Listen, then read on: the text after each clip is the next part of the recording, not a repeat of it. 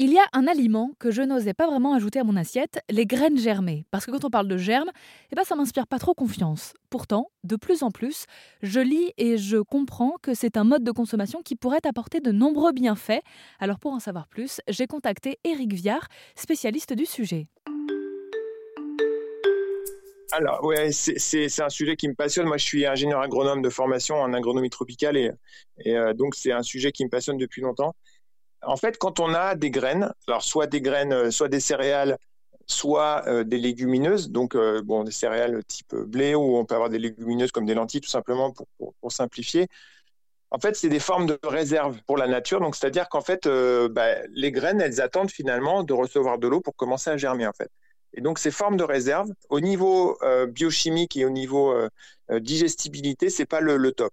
Par contre, ce qui se passe quand on apporte de l'eau, donc c'est ce qui se passe dans la nature quand il y a une pluie, quand on apporte de l'eau à une graine ou bien à une légumineuse, euh, ou même à une amande, hein, ça marche aussi pour une amande par exemple, euh, on va avoir euh, un phénomène qui va être une levée de dormance, la graine va se réveiller et en fait elle va commencer à prédigérer ses propres réserves pour commencer à faire pousser le germe qui va arriver.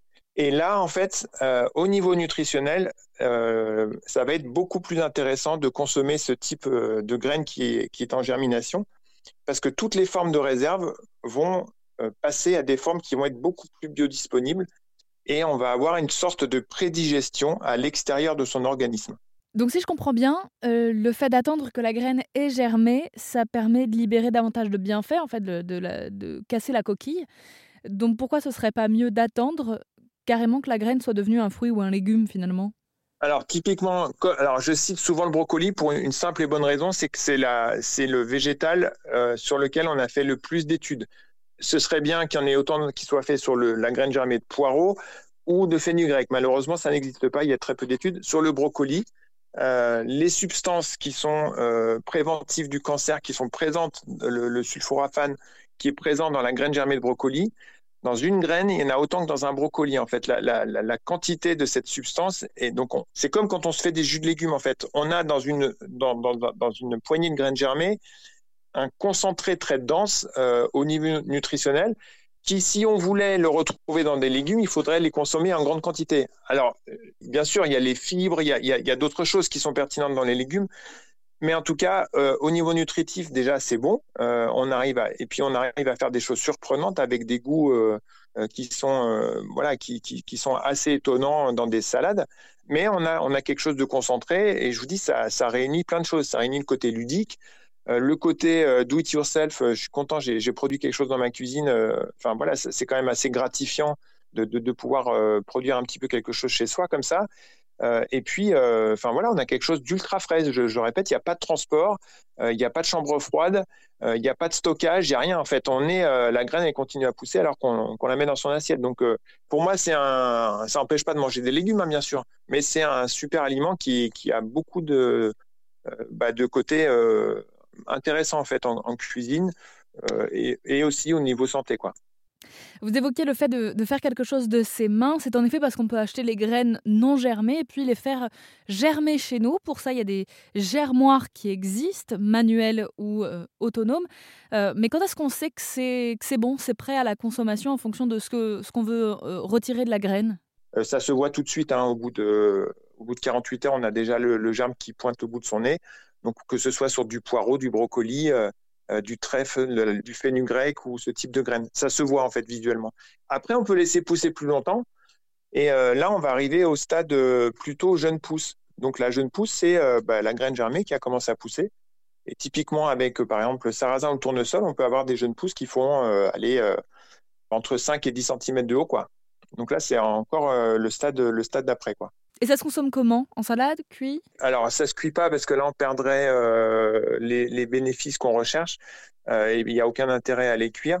Euh, après, on les utilise beaucoup en salade. On peut les utiliser dans des sushis végétariens ou véganes qu'on peut faire, donc avec des algues, en combinaison avec des algues. Ça, c'est intéressant de combiner les deux. Après, on peut les utiliser dans les smoothies aussi. si je pense aux graines germées de basilic, là, ça peut donner un petit peu de peps à certains smoothies, ça peut être sympathique.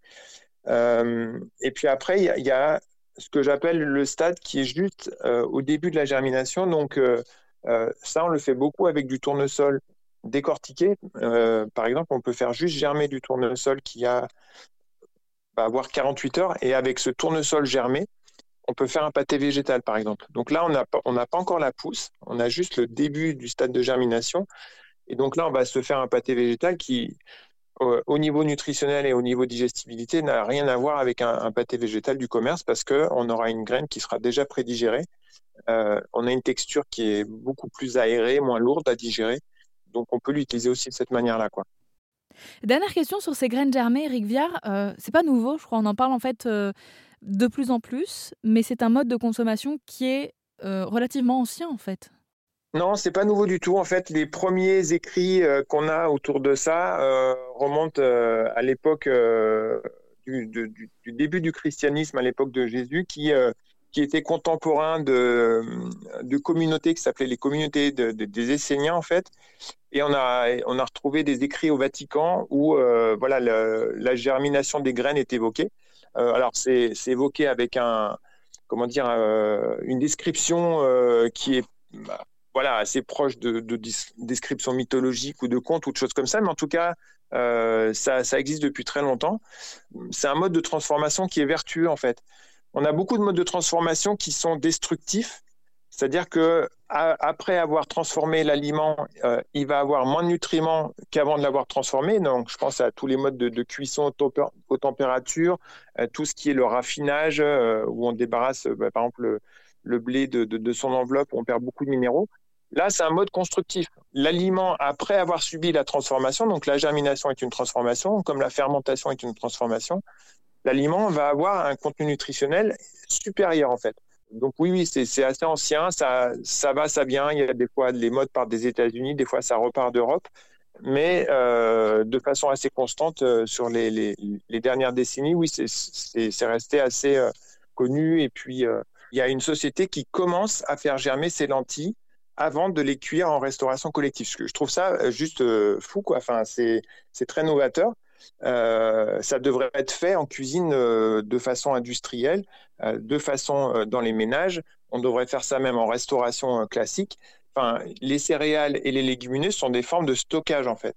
Les faire cuire directement comme ça, c'est pas la meilleure idée. Le, trempage et la germination demandent beaucoup d'énergie en fait. Je vous dis, les, chefs s'en saisissent. Enfin, c'est c'est pas quelque chose qui envoie de disparition. Au contraire, c'est quelque chose qui, devient de plus en plus populaire quoi. On pourra en parler encore euh, longtemps. Il y a beaucoup à dire sur ces graines euh, germées euh, dédiées à la consommation. On aborde le sujet avec vous sur l'antenne d'Erzen Radio. Eric Viard, je rappelle que vous êtes spécialiste, que vous menez diverses conférences sur le sujet un petit peu partout. Et c'est un sujet qu'on continuera d'aborder avec vous cette semaine sur l'antenne d'Erzen Radio. Merci beaucoup d'avoir été avec nous, Eric.